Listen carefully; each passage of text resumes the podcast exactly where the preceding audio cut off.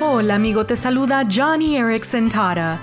Siempre que veo a los atletas de las Olimpiadas, me pregunto cuál es el secreto de la fuerza de ellos. Y no soy la única. El libro de jueces cuenta la historia de Delila, quien estaba fascinada con los secretos detrás de la fuerza de Sansón. Y de la misma manera, muchas personas sienten curiosidad por los cristianos que demuestran una fuerte fe en Dios. Quieren saber tu secreto.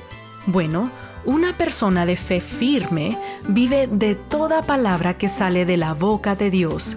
Los fuertes son quienes cuando se encuentran en tribulaciones, sin cuestionar o quejarse, corren a la palabra de Dios. Tentados, corren a las escrituras. Se basan en las promesas de Dios.